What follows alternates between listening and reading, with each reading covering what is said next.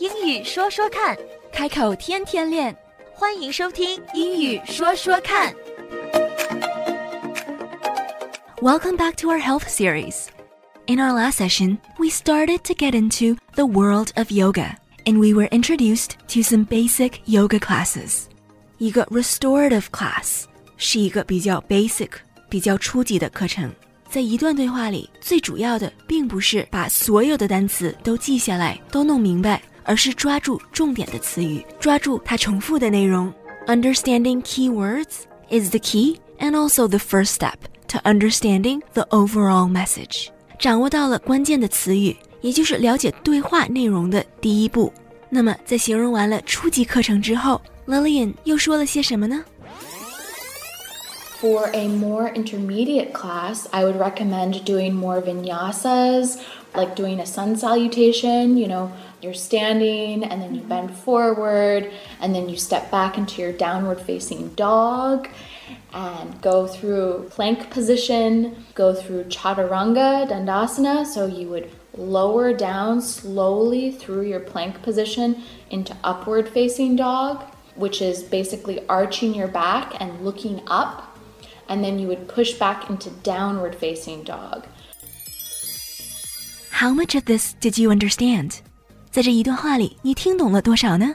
A key to understanding casual conversation is not catching every single word that's been said, but instead focusing on key words and the most important parts. 在跟对方交流的时候，往往是一场听力练习。如果我们的目标是提高我们的理解能力的话，那么与其抓住他讲的所有的字，我们应该去抓重点，focus on the most important things and listen for key words. So, how do we get to the focus? Part of this process is listening for key words. 能够抓住关键字非常重要。So, what are the key words here?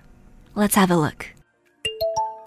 For a more intermediate class, I would recommend doing more vinyasas, like doing a sun salutation. You know, you're standing and then you bend forward and then you step back into your downward facing dog and go through plank position, go through chaturanga dandasana. So you would lower down slowly through your plank position into upward facing dog, which is basically arching your back and looking up. And then you would push back into downward facing dog.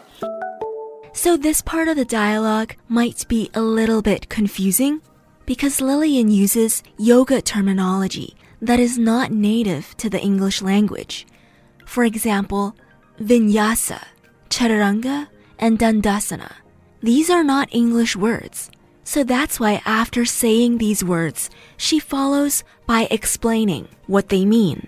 And all these words describe different yoga positions, which is why you hear her saying plank position, 平板姿势, arching your back, 把你的腰向后弯, standing up, 站起来. And we also hear dog, like upward facing dog and downward facing dog. But again, these are yoga positions and poses. Here it isn't about the animal, but it's more about the position that looks like the animal.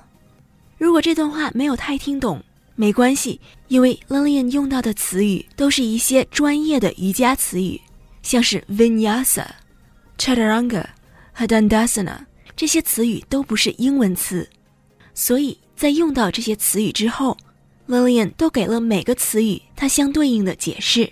Vinyasa 形容的是一系列有连贯性的瑜伽动作，那么这些动作包括 upward facing dog 和 downward facing dog，向上看和向下看的狗，其实也就是我们所说的上犬式和下犬式。但是即便我们不知道这些 pose 的名称也没有关系，因为 Lillian 真的是每个动作都跟我们做出了非常详细的解释。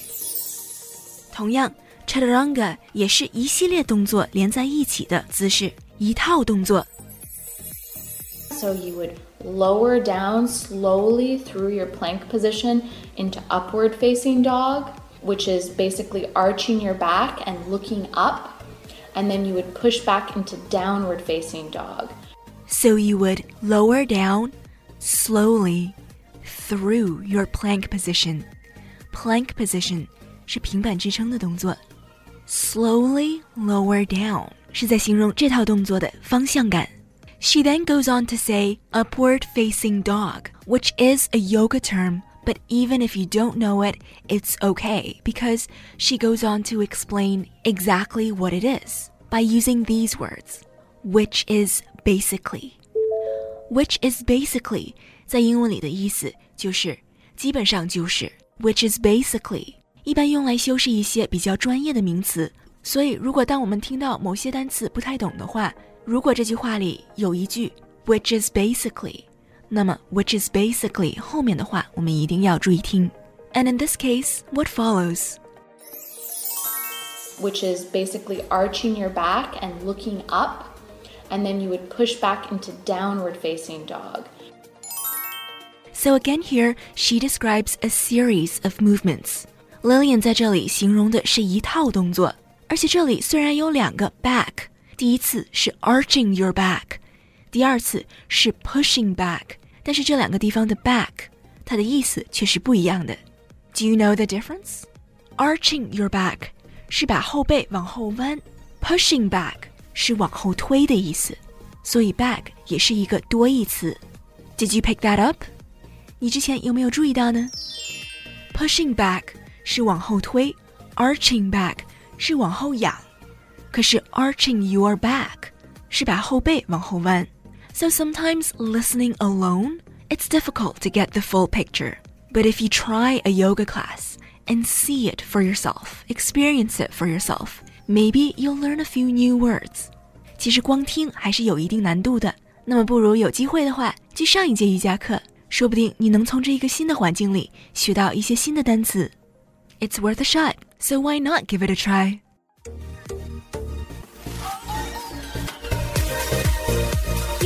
说说看，开口天天练。That's all for now. 今天的节目就到这儿，我们下期节目再会，Don't forget to practice. 不要忘记练习呀、拜拜。拜拜。